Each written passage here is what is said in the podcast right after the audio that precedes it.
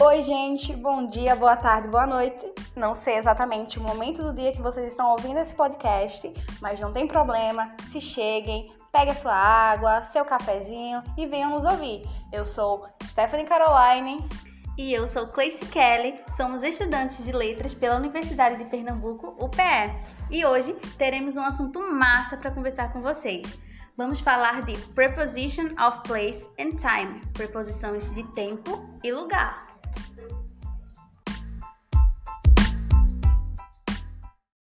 E no episódio de hoje, nós vamos falar de um conteúdo que realmente bagunça muito a cabeça de alguns estudantes de língua inglesa.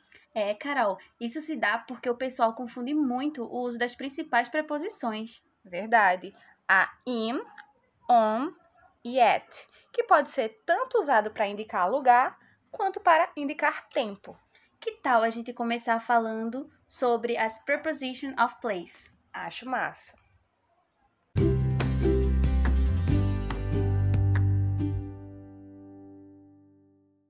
Antes de tudo, é importante a gente entender que quando falamos de preposição de tempo, estamos referindo àquelas palavrinhas que estabelecem uma ideia de localidade.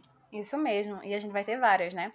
Vai ter o in, que significa dentro, o on, que significa sobre, o under, que significa embaixo, o next to, que significa próximo, o behind, que significa atrás, o in front of, que significa na frente, o between, que significa entre. Então, realmente serão essas palavrinhas que estão indicando uma, um local, né? Uma localidade.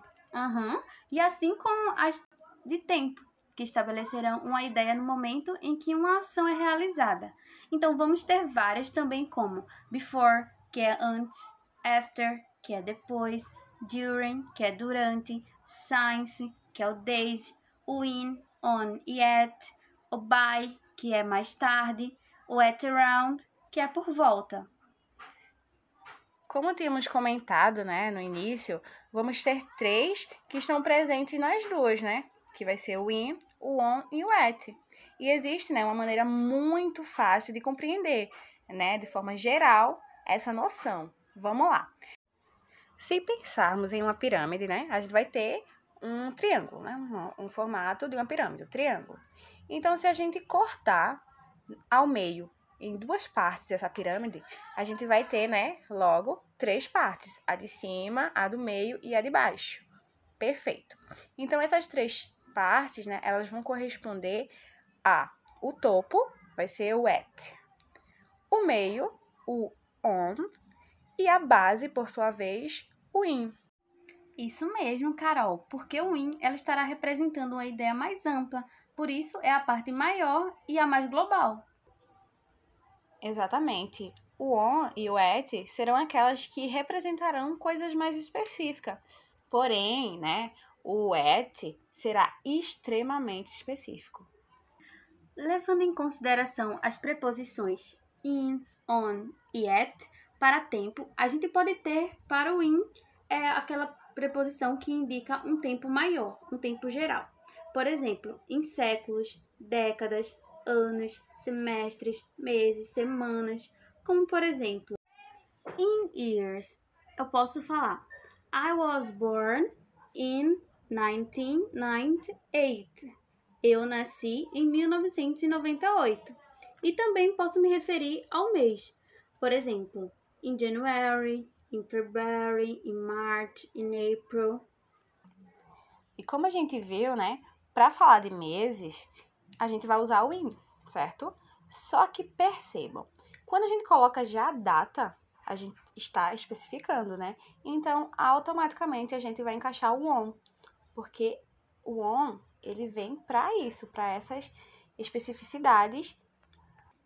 Isso mesmo, Carol. Como a gente vai usar o in, é quando a gente apenas estiver se referindo ao mês. Isso. E com o on, né, vamos aplicar aqui numa frase. I was born on January the 27th. Então, eu nasci é, no dia 27 de janeiro, né? Então, a gente já especificou mais. A gente não especificou só que eu nascia em janeiro, mas no dia 27 de janeiro. Usamos o on também para nos referir aos dias da semana, é, como on Monday, on Friday, on Saturday, e também aos finais de semana, né? Ou final de semana, on weekends ou on weekend, entendeu? E temos o at, que são indicados para aquele tempo mais específico, no caso, horas. Por exemplo, I wake up at 7 a.m. Eu acordo às 7 da manhã. E para especificar aqueles períodos que é manhã, tarde ou noite, a gente vai indicar com o in, que é in the morning, in the afternoon, in the evening. Tudo isso faz muito sentido, né? Sim, a estrutura da língua faz muito sentido e é muito interessante. Pois é. E o mesmo vai ocorrer para as de lugar, né? As preposition of place. Porque o in, né, ele também vai seguir essa ideinha de um triângulo, né? Como a gente falou da pirâmide. Então, o in, ele vai ser para países, estados, bairros, né? Que são coisas mais gerais. O on, ele vai se aprofundando mais, que já é o que? Na rua. Então, para se referir a uma rua, a gente coloca o on. E o at é o mais específico de todos. Como, por exemplo, para falar o número de uma casa. Então, a gente aplicando aqui numa frase, a gente fica assim: um, I live in Brazil. Então, eu moro no Brasil. Então, aqui, ó, esse in, porque é geral. I live in Pernambuco. I live in Vila da Caixa, que é o meu bairro. E para o on, né? I live on Antônio Bezerra Bacelar Street. Então, aqui é a minha rua. I live in Pernambuco. On Antônio Bezerra Bacelar Street at house number 33. Então, perceba que está indo aqui do geral até o mais específico, que foi eu moro em Pernambuco, na rua Antônio Bezerra Bacelar e na, na casa de número 33.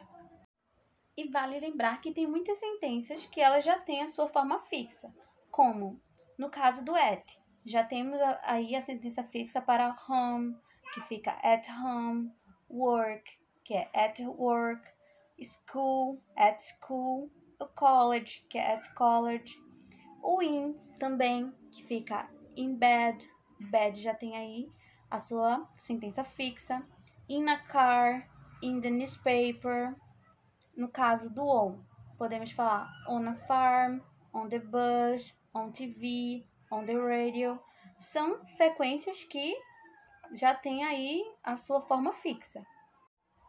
Verdade. E isso do at, né, essa formazinha fixa para se referir ao at home, né, em casa, a gente tem visto muito na quarentena, né? Só é o que eu vejo as pessoas postando, fazendo suas atividades e lá embaixo o at home, que significa que elas estão em casas, segura, né, desse vírus maldito. Então a gente tem que entender, né, que as línguas têm essas formazinhas fixas, essas exceções e aprender assim, no uso. Boa, Carol! Todo mundo aí, ó, fiquem em casa e aproveitem bastante para explorar esse podcast sobre essa aulinha que a gente acabou de passar para vocês, certo? E é uma pena que já estamos encerrando, mas esperamos que vocês tenham gostado dessa conversa, né, Carol? Isso mesmo, foi muito bom conversar aqui com vocês. Espero mesmo que vocês gostem e até outro momento. Beijo para vocês. Até a próxima. Tchau.